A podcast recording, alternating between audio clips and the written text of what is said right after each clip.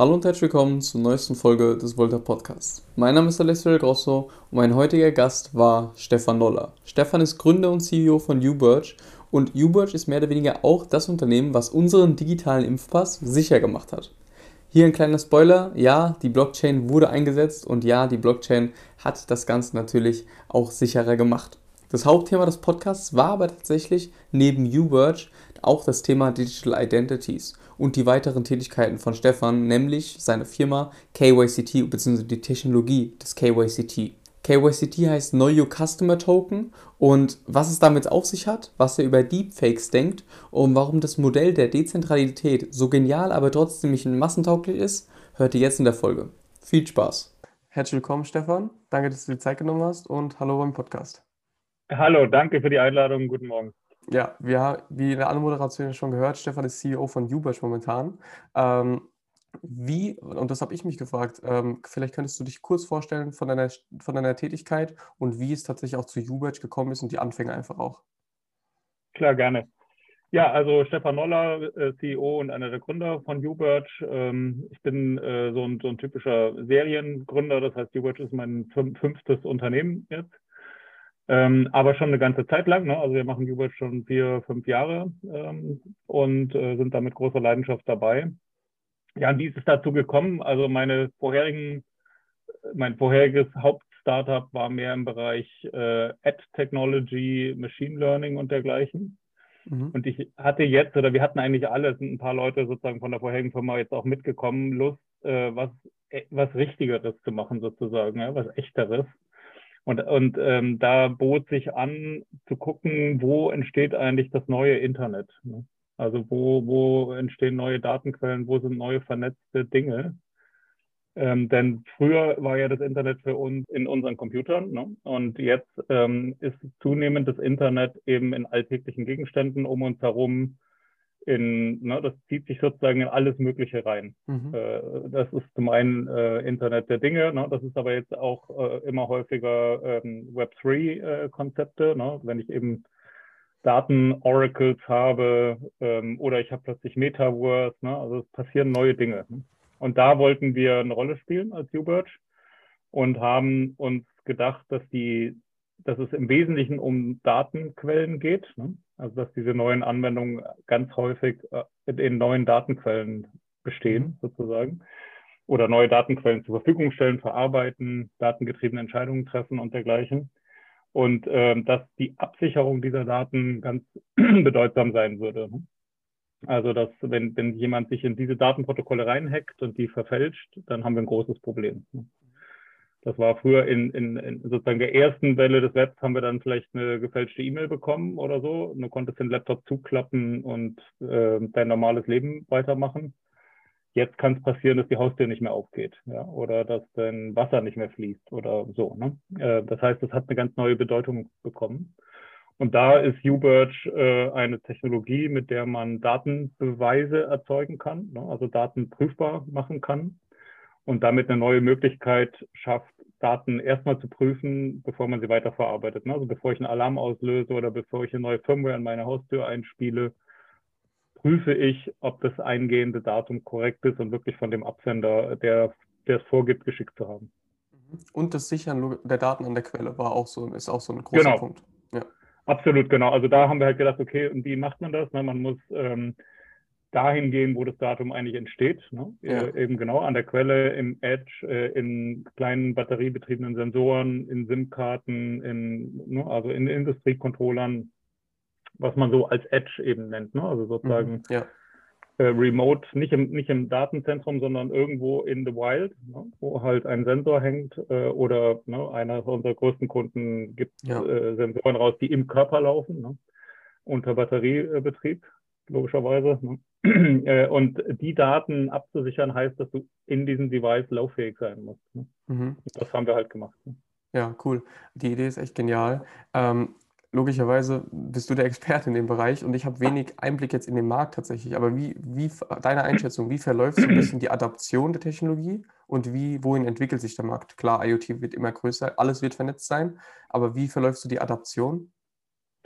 Ja, das ist, äh, es gibt ja dieses äh, Quote, dass man, dass wir in der Technologie, insbesondere bei Deep Tech, ähm, dazu neigen, die äh, kurzfristigen Effekte zu überschätzen. Mhm. Also wir denken, es kommt schneller, äh, als es dann tatsächlich kommt.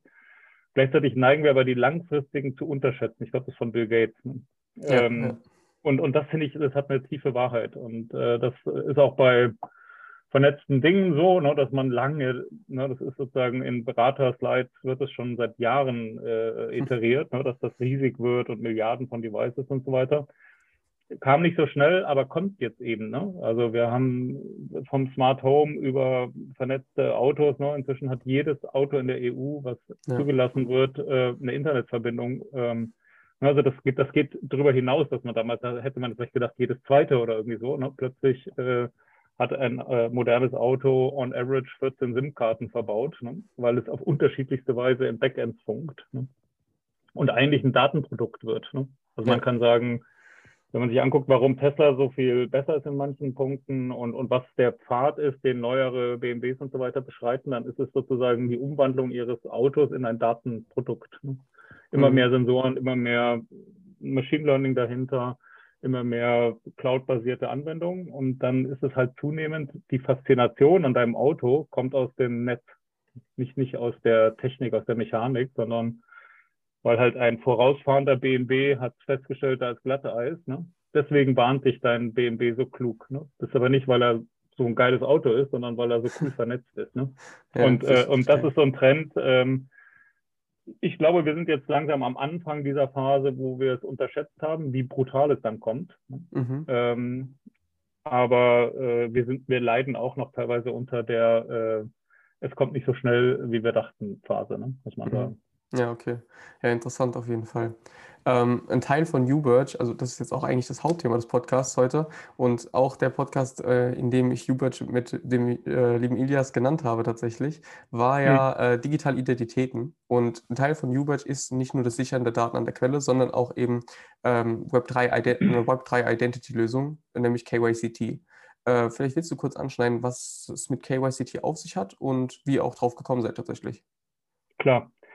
Also zunächst mal, Web 3 fühlen wir uns grundsätzlich äh, zu Hause, ne, weil UBirch eine der ersten Second Layer Multi-Chain-Lösungen mhm. war. Ne? Das heißt, wir waren dieser Denke, dass man sozusagen Public Blockchains als Root Trust äh, verwendet und darauf gut skalierende Anwendungen baut. Das war UBirch Gedanke von Tag 1 an. Das ist erstmal, warum wir uns da grundsätzlich äh, wohlfühlen mit der Technologie, die wir haben. Ne? Ähm, wir nutzen immer schon mehrere Public Blockchains als äh, sozusagen Hinterlegungsnetz ne? Mhm. und ähm, haben halt da ein sehr gut skalierendes äh, äh, Second Layer Chain sozusagen am Start. Und jetzt warum Identitäten? Also zum, äh, aus zwei Gründen. Zum einen musst du dich, wenn du Daten absicherst, immer eigentlich auch damit beschäftigen, wer hat das Datum, denn wem gehört es, wer hat es geissued, ähm, wem gehört der Sensor oder das Fahrzeug. Ne? Also sozusagen die mhm. Identität des Issuers eines Datenpunkts ist immer ein wichtiger Punkt. Und hinzu kommt noch, dass wir ja für die Bundesregierung den, den, das Backend für den digitalen Impfnachweis auch äh, zur Verfügung stellen durften oder immer noch dürfen. Und da ist auch äh, die Absicherung der Identitäten ganz zentral. Ne? Also mhm. man muss eben, wenn man einen Impfnachweis oder einen Testnachweis ausstellen darf, äh, muss man eine ganze Reihe von Prüfungen durchlaufen haben, weil das ja eine hohe Autorität hat. Ne? Das ist sozusagen ja. staatliche Unterschrift, die man da verwaltet. Und da haben wir mit äh, SpezialistInnen äh, eine Reihe von Dingen entwickelt. Ne? Dazu gehören auch die klassischen Identity Provider. Ne? Aber eben auch äh, Kryptoabsicherungstechnologie, die wir gebaut haben, um diese Identitäten abzusichern. Denn es musste ja sehr schnell super verteilt gebaut werden. Ne? Es, äh, es, gibt mobile Impfteams, es gibt tausende von Eingabepunkten. Ne? Mhm. Ne? Ähm, so, ne? Und das musste alles schnell abgesichert werden. Das geht nur mit Kryptographie. Und ähm, das galt eben auch für die Identität. Ne? Und dann haben wir uns gedacht, äh, als wir uns Web 3 genauer angeguckt haben, okay, wo, wo ist sozusagen eine meaningful contribution? Ne? Also wo kann UBirch mit dem, was wir jetzt wissen und was wir schon gelöst haben, äh, ein, ein Problem lösen, was viele haben? Ja. Und das ist halt Identity, ne? Denn äh, so beautiful Web3 ist, ne? so sehr ist es eben dann doch ein Problem, wenn ich mit meinem Crypto-String da unterwegs bin, ne? der mich repräsentiert und jetzt ähm, sage, ich bin ein berühmter Künstler ne, und gebe halt Kunstwerke raus, ähm, dann kommt irgendwann das Problem, dass jemand, der mir jetzt eine Million überweisen soll, um dieses Kunstwerk zu kaufen, schon ganz gerne wüsste, ob ich wirklich bin. Ne? Also ob ich äh, oder ja. ob ich halt ein Scam bin oder irgendjemand, der vorgibt, dieser Künstler zu sein oder das geklaut hat oder so. Und das ist eine große Wachstumshürde für diese Märkte. Ne? Egal, mhm. ob es jetzt Metaverse ist, Digital Art oder Healthcare-Daten. Ähm, wenn ich nicht sicher sein kann, dass äh, eine Transaktion ähm, ja, legal ist, dass sie sozusagen vertrauenswürdig ist, ne? dass, die, dass ich von dem das auch kaufe, wo ich denke, dass, dass er oder sie es ist, dann wird das nicht wachsen. Ne? Dann werden ja. das nur äh, risikobereite Freaks, ne? wie vielleicht wir beide, ne? ähm, da irgendwie Tokens kaufen und Kunst und NFTs und sowas. Aber die breite Masse nicht. Ne? Ja, äh, und äh, was noch hinzukommt, das sieht man jetzt auch, äh, zu Recht kommt auch der Regulierer, der Verbraucherschutz und so weiter und sagt, okay, das kann nicht sein, dass ich durch einen Typo in der, Transakt äh, in der Transaktion beliebig hohe Werte verlieren kann, auf Nimmerwiedersehen. Ne? Das mhm. ist einfach nicht, wie der europäische Rechtsraum funktioniert. Ne? Das ja, ist, äh, das ist auch ja, nicht richtig sozusagen. Ne? Das ist ja auch schon vielen passiert, ne? dass man da genau, ja, und eine Null zu wenig eingegeben hat und dann äh, ja. waren aus 100 ETH auf einmal nur 10 ETH und dann wird es direkt weggekauft. Ja, oder, oder genau das, oder, oder wenn du hier in, äh, in Coinbase irgendeine Transaktion machst, dann sagen die ja schon immer so, Achtung, Achtung, ja. äh, es ist irreversibel. Ne? Wenn du jetzt eine falsche äh, äh, Wallet-Adresse eingibst, ist es halt weg. Ne? Äh, ja, da gibt es keinen Hotline oder ach nee, können Sie zurückrufen oder so. Da hatte ich auch schon einige okay, Momente. Das, Genau, ja, aber es ist halt einfach für, für Lieschen Müller oder äh, ja, Heinzchen Müller ist das äh, dann kein, kein richtig gutes Massenprodukt. Ne? Mhm.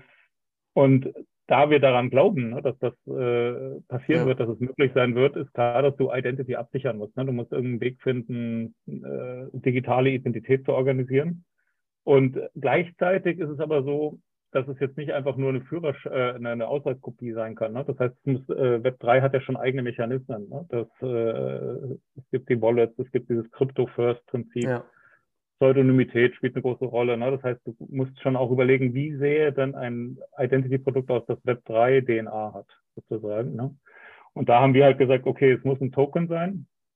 haben äh, witzigerweise das äh, quasi als äh, Buterin mit seinem Soulbound Token Paper rauskam, als SBT äh, realisiert. Ne? Das heißt, es ist ein ja. transferierbarer NFT sozusagen, äh, der einen bestimmten Krypto-Proof äh, implementiert, äh, dass ich meinen Ausweis einmal gezeigt habe mit einem ID Now oder sowas. Ne? Mhm. Ne, so habe ich einen Kryptomechanismus, ne, das ist ein sogenannter JWT-Token, ne, der sozusagen in sich prüfbar ist. Ähm, ist so ein Krypto-Statement, wenn man so will. Gleichzeitig kommt er als in der Form eines NFT slash SBT daher. Ne? Das heißt, er sitzt als echter Token in meiner Wallet, mhm. ist aber halt ein Identity Token. Ne? Das heißt, er beweist, ähm, dass ich ich bin. Oder er beweist einem Käufer, einer Käuferin, dass eine Prüfung stattgefunden hat, ne? also dass ich eine geprüfte Wallet bin, ohne äh, offen zu legen, wer ich genau bin. Ja, genau. Also wenn man das jetzt Ganze auf einen, auf einen Use Case Marktplatz, sage ich jetzt mal, bezieht, die logischerweise auch eigentlich das ist, führt eigentlich kein Weg dran vorbei, dass es genau da auch verifiziert wird. Ähm, wie ist Ubridge da mehr oder weniger, also wie kann man Ubridge da einsetzen und also integrieren und wie profitiert der Marktplatz davon? Das ist dann rein die Sicherheit und auch äh, logischerweise das Vertrauen der User, das dann mehr wird, ne? Ja, also äh, zunächst mal das, ne? Und das ist ja ein mhm. großer Wert, ne? Also man ja. kann es ein bisschen vergleichen mit dem blauen Haken in Twitter oder so, ne? Dass, dass sozusagen mhm. ein Marktplatz jetzt sagen kann, okay, meine, was ist ein Marktplatz? Ne? Das ist ein Ort, um Transaktionen zu ermöglichen, ja. Käufer und, und Verkäufer zusammenzubringen. Und Vertrauen spielt da immer eine entscheidende Rolle. Ne? Wenn man sich mal anguckt, wie viel eBay äh, äh, ausgerollt hat, um das Vertrauen der Transaktionen zu stärken, ne? mhm. dann sieht man, das ist super crucial. Ne? Das ist für das Wachstum und für die Marktposition eines Marktplatzes eine entscheidende Frage, wie vertrauenswürdig sind die Transaktionen da. Ne? Also werde ich mhm. verarscht oder nicht? Äh, gibt, ist es kulant? Ist es abgesichert oder nicht? Und all das. Ähm, das heißt, äh, eine prüfbare, verlässliche Identität äh, ist schon ein Riesenasset äh, für, für Marktplätze, ne, die mit Kryptoassets irgendwie handeln. Mal ganz abgesehen von regulatorischen Anforderungen. Ne, häufig ist es auch schlicht erforderlich, ne, dass man KYC hat oder so. Aber selbst wenn nicht, ähm, stärkt es einfach die Verlässlichkeit der Transaktionen. Und ähm, das ist zunächst mal, wie wir äh, unser Produkt in den Markt bringen, ne, dass du eben sehen kannst, als Marktplatz kannst du eine Funktion einbauen, die einfach sagt, hallo, äh, du bist äh, Alessio, ne, ähm, aha, du hast ein Uberge KYC Token in deinem Wallet. Ne? Das kann ich ja sehen, da brauche ich auch nicht ja. bei Uberge fragen, das liegt ja in deinem Wallet. Ähm, ich kann den sogar kurz kryptografisch prüfen, ne, weil er halt ein JWT ist, ne, ein Signed ähm, Object sozusagen. Und dann kann ich sagen, als Plattform, das ist ein geprüfter User. Ne? Ja. Und dann gibt es bei uns einen Mechanismus, auch da sind wir relativ stolz drauf, weil wir da mit äh, guten äh, Legal-Leuten lange zusammengesessen haben, dass du deine Identity zwar sehr protected ist, ne? also du musst nicht offenlegen automatisch, wer, wer, dein, äh, wer deine bürgerliche Identität ist. Du mhm. kannst auch nur sagen, ich habe mich prüfen lassen, ne? take it, äh, äh so. Und dann gibt es so eine Art Eskalationsmechanismus. Ne? Das heißt, wenn äh, jemand jetzt von dir was kauft und claimt dann, dass, äh, dass du gar nicht du bist ne? ähm, oder dass irgendwas schiefgelaufen ist und das erreicht eine bestimmte äh, rechtliche Hürde, dann können wir einen äh, Aufdeckungszwang ähm, triggern, sozusagen. Ah, ne? okay. Ja. Und ähm, dem stimmst du, wenn du deinen Token äh, baust, zu, ne? dass wir das im Zweifel unter bestimmten rechtlichen Voraussetzungen mhm. äh, dürfen wir sozusagen deine Identität offenlegen, ne? nämlich ja, ja. in Anführungszeichen Gegner oder Gegnerin. Und das ist halt, wie, wie Rechtssicherheit funktioniert. Ne? Also so, ja. äh, äh, so kannst du äh, einem Käufer eben vermitteln, okay, im Zweifel, im schlimmsten Fall habe ich einen Mechanismus, dann kann der mir nicht einfach abhauen, sondern ich kann vor Gericht gehen. Ja, verstehe. Ja, das ist auf jeden Fall ein, ein, auch ein geiles Thema, dass man das tatsächlich dann aufdecken kann. Also das habe ich so äh, tatsächlich nicht gewusst. Ich habe den Token mir auch gemacht. Ja. ähm, ich habe den Token mir auch gemacht. Und dann ist, bin ich auch auf den Punkt gestoßen, den ich auch in dem Podcast mit dem Ilias aufgesprochen habe. Und zwar Deepfakes. Das ist ja auch ein Riesenthema, vor allem für digitale Identitäten. Total. Wie siehst du da mehr oder weniger den Ansatz, logischer, also wie man das Ganze prüft und dann halt logischerweise auch verifiziert ist, klar. Aber wie siehst du Deepfakes und ähm, ja, so ein bisschen, wie entwickelt sich der Markt der Deepfakes? Ja, dramatisch würde ich sagen. Ne? Also wenn man sich anguckt, was äh, äh das äh, Zelensky äh, da schon mhm. beinahe, in, ne? also ich meine, das hätte beinahe, ich hätte beinahe gesagt, einen Krieg ausgelöst, einen Krieg haben wir ja leider, aber ja. Ne, also wir sind schon längst da, wo staatliches Handeln äh, mit Deepfakes äh, beeinflusst werden soll. Ne? Also wir sind sozusagen gewissermaßen schon der höchsten Eskalationsstufe, könnte man sagen. Ja. Von, von den ganzen Fake-Anrufen, in denen irgendwelche Offiziellen reingelaufen sind, die eher vielleicht in der Kategorie Fun sind, aber eigentlich sind die nicht so Fun. Ne? Denn ähm, du kannst halt wirklich, wenn du ein boshafter Actor bist, und hast die Technologie zur Verfügung, kannst du eine Menge, äh, ne, also wenn man sich jetzt einfach mal überlegt, ne, die aktuelle Atomkriegsgefahr, ne, ja. ähm, braucht man nicht weit denken, um zu überlegen, wie viel Schaden ein gut gemachter Deepfake auslösen kann. Ne? Ja. Und äh, deswegen, ne, wir werden immer mehr digital äh, interagieren und kommunizieren, ne? egal ob es jetzt im Metaverse ist oder äh, so wie wir jetzt hier. Ne? Mhm. Ähm, das heißt, die Flanken werden immer weiter, ne? Äh, um mit Deepfakes äh, Kommunikation zu faken, zu unterwandern und so weiter. Das heißt, wir brauchen Mechanismen, um das verlässlich zu machen. Ne? Ja, ja, genau. Oh, aber dann ist ja, also ich meine, Deepfakes oder das Verifizieren einer Wallet auf dem Marktplatz, es sind ja nur zwei Use Cases und es gibt ja etliche. Und da kommt so, man hat das Gefühl, die Technologie kommt hinter den Gefahren gar nicht so richtig her, hinterher. Mhm. Ähm, was sind so, so die größten Hürden, sage ich jetzt mal, das auf die, für die breite Masse zu etablieren? Also, also generell äh, würde ich sagen, ne, das stimmt schon, momentan kommt man schwer hinterher. Ähm, ja. Ich bin jetzt äh, ja schon etwas äh, älter ne, und habe auch den, sozusagen das die erste Phase des Webs, also wo so zum Beispiel Online-Banking anfing. Ne? Ja. Ähm, und kann mich noch erinnern, wie Leute, die sich die Haare gerauft haben, gesagt haben, du wirst doch nicht ernsthaft eine, eine Überweisung im Internet machen. Äh, völlig, völlig undenkbar, ist, ist ein einziger krimineller äh, Space und so. Und war es auch am Anfang tatsächlich. Ne? Und dann äh, wurde halt HTTPS entwickelt, äh, Banken haben immer besser abgesicherte äh, Web-Frontends, äh, PIN-TAN kam und, und, äh, und so weiter. Und da sieht man sehr schön, ne, dass sozusagen die Sicherheitsmechanismen haben halt ein bisschen länger gebraucht. Ne? Das ist äh, typisch, ne? weil es muss mhm. gut durchdacht sein, es muss geprüft sein und so weiter. Aber irgendwann haben sie den längeren Hebel. Ne? Äh, mhm. Äh, du, du, ähm, irgendwann klappt es. Ne? Und dann ist es so gut abgesichert und heute, wenn du sagst, ich gehe in die Bankfiliale, um eine Überweisung abzugeben, da würden die Leute sich die Haare raufen. Ne? Also, ja. weil zum einen weiß man gar nicht mehr, wo die sein sollte.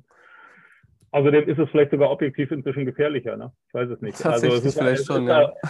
Es ist auf jeden Fall gelöst. Ne? Und deswegen bin ich mir sicher, dass wir bei Web3, Fakes, Deepfakes und so weiter, wir werden ja. das technologisch lösen. Ne? Das wird mhm. äh, in fünf Jahren, wird das keine Diskussion mehr sein. Ne?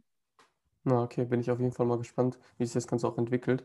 Weil äh, da, vor allem bei dem Zelinski-Fall, da war ich echt überrascht. Und da, da kam ja auch die Idee, ah, wir könnten ja mal über digitale Identität reden und so weiter. Und hat das sehr gut gepasst. Und vor allem dann, dass wir jetzt hier sprechen, ist echt cool.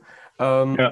Im Grunde ist ja tatsächlich aber auch das Verifizieren, und das war, das habe ich mich auch gefragt. Das Verifizieren hat ja, während ich die, diesen Token gemacht habe von euch, den KYCT, ähm, bin ich ja trotzdem durch eine zentrale Instanz tatsächlich gegangen und habe mhm. nämlich meine zentrale Instanz, nämlich meinen Personalausweis, angenommen und einfach auch äh, hinterlegt. Wie, wie, und in Web 3 ist man ja immer darauf aus, alles soll dezentral, dezentral, dezentral sein. Wie äh, logisch oder wie, ja, wie sinnvoll ist es wirklich, ein komplett dezentrales äh, Netzwerk zu haben? Oder braucht man immer eine zentrale Instanz? Ja, also ich ich glaube, die Wahrheit ist, dass in Web 3 auch, das wissen wir inzwischen auch alle, auch vieles deutlich weniger dezentral ist, als es vorgibt zu sein. Ja. Ne? Gleichzeitig ist aber auch so, dass ich den Leuten, auch den Coinbase-Teams und so weiter abnehme, dass sie sozusagen danach streben, so dezentral wie möglich zu sein. Ähm, mhm. Und das ist für mich vielleicht so eine pragmatische Formel, ne? dass schon die Idee der Dezentralität ist unbeschritten gut. Ne? Und das war ein Grund, warum wir KYC als Token gebaut haben, denn ein Token äh, ist etwas, was sehr schön dezentral funktioniert. Ne? Ähm, den hast du selbst in deiner Wallet, äh, der hat in sich Prüfmerkmale. Ne? Also ich muss nicht bei uns nachfragen, um zu gucken, ist er da, ähm, ist er richtig. Ne? Also ich kann viele Dinge schon dezentral machen. Aber bestimmte, ne, du hast ja selber gesagt, ne, dein Perso ist halt äh, zentral, ist von einem Government herausgegeben. Ne? Das ist ja. per, per, Definition eine zentrale Unit. Ne? Ich habe auch darüber nachgedacht, ne, auf eine Art sind wir als Personen ne, ja auch äh, etwas nicht Dezentrales. Ne? Ich meine, du bist halt jetzt ja, da stimmt. an diesem einen Ort. Ne? Ähm, also ja. Du bist ein Gateway, ein Gateway für dich selbst, sage ich jetzt mal so. Ne?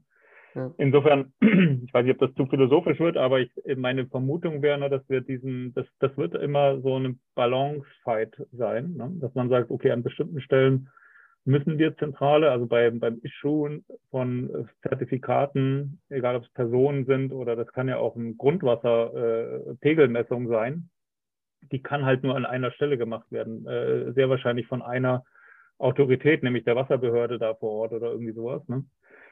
Dann habe ich erstmal ein etwas zentrales Element. Ne? Das ist dieser Actor, der muss das Zertifikat erzeugen, äh, der, der Grundwasserpegel heute Morgen in der Nähe des Tesla-Werks da. Ne?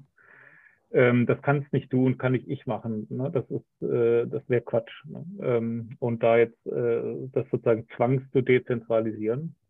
Aber man kann es so machen, dass man so kryptografisch absichert, ne, dass es sehr schnell sozusagen in der logischen zweiten Sekunde äh, dezentral prüfbar wird. Ne?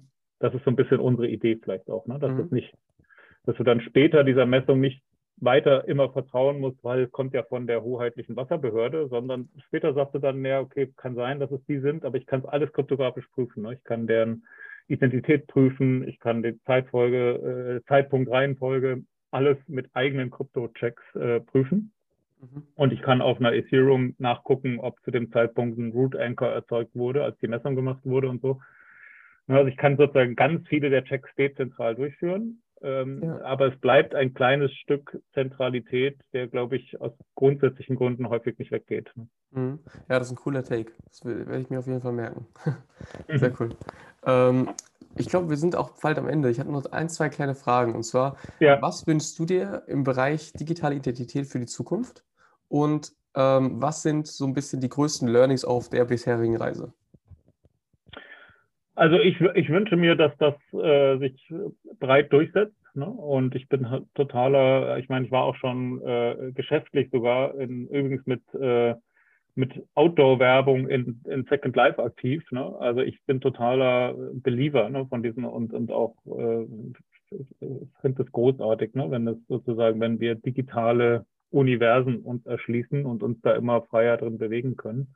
Mhm. Also insofern, äh, das ist mein Wunsch. Äh, die Hürden auf dem Weg dahin ähm, ja, sind so Balanceakte der äh, Adoption, würde ich mal sagen. Also bei Identity zum Beispiel ist, glaube ich, die Balancefrage Usability. Ne? Das muss einfach nutzbar sein. Ähm, es muss äh, Privacy äh, gut bedienen, ne? dass ich nicht gezwungen werde, ja. mich äh, sozusagen nackt zu machen in, äh, im Normalfall, ne, sondern nur in, in, Extremfällen, die ich definieren kann. Ähm, und äh, es muss aber eben auch die Mechanismen, ne, deswegen finde ich halt dieses äh, Soulbound-Token-Konzept so cool, ne, dass es ja. sozusagen, ne, warum sind NFTs so erfolgreich? Ja, weil es ein gut durchgesetzter Standard ist. Ne? Wenn, wenn vorher jemand gesagt hätte, du, ich mache hier ein Krypto äh, JPEG, ne, total cool, ähm, irgendjemand in Köln Süd, ne? Ähm, dann wäre das nicht so erfolgreich gewesen, als wenn äh, Vitalik äh, eben ein, ein, ein ERC-Standard und äh, der auf der, der größten Blockchain durchgesetzt wurde ne, und weltweit funktioniert. Ne. Mhm.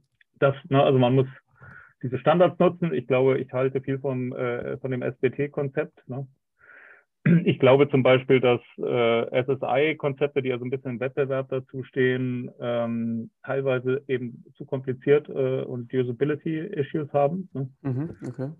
Könnte sein, dass das SBT-Konzept äh, gewinnt, äh, weil es ein besserer Mix aus Verlässlichkeit und Usability und, äh, und Einfachheit äh, darstellt. Ne? Mhm, okay, cool. Das ist äh, sehr interessant. Und äh, das war es dann auch tatsächlich schon. Vielen Dank, dass du dir Zeit genommen hast. Im Grunde. Ja, danke für die Einladung nochmal. Ne? Gerne. Der Podcast ist somit beendet und äh, schaut euch bei Ubert vorbei. In diesem Sinne, danke fürs Zuhören und wir hören uns beim nächsten Mal. Ciao, ciao. Ciao.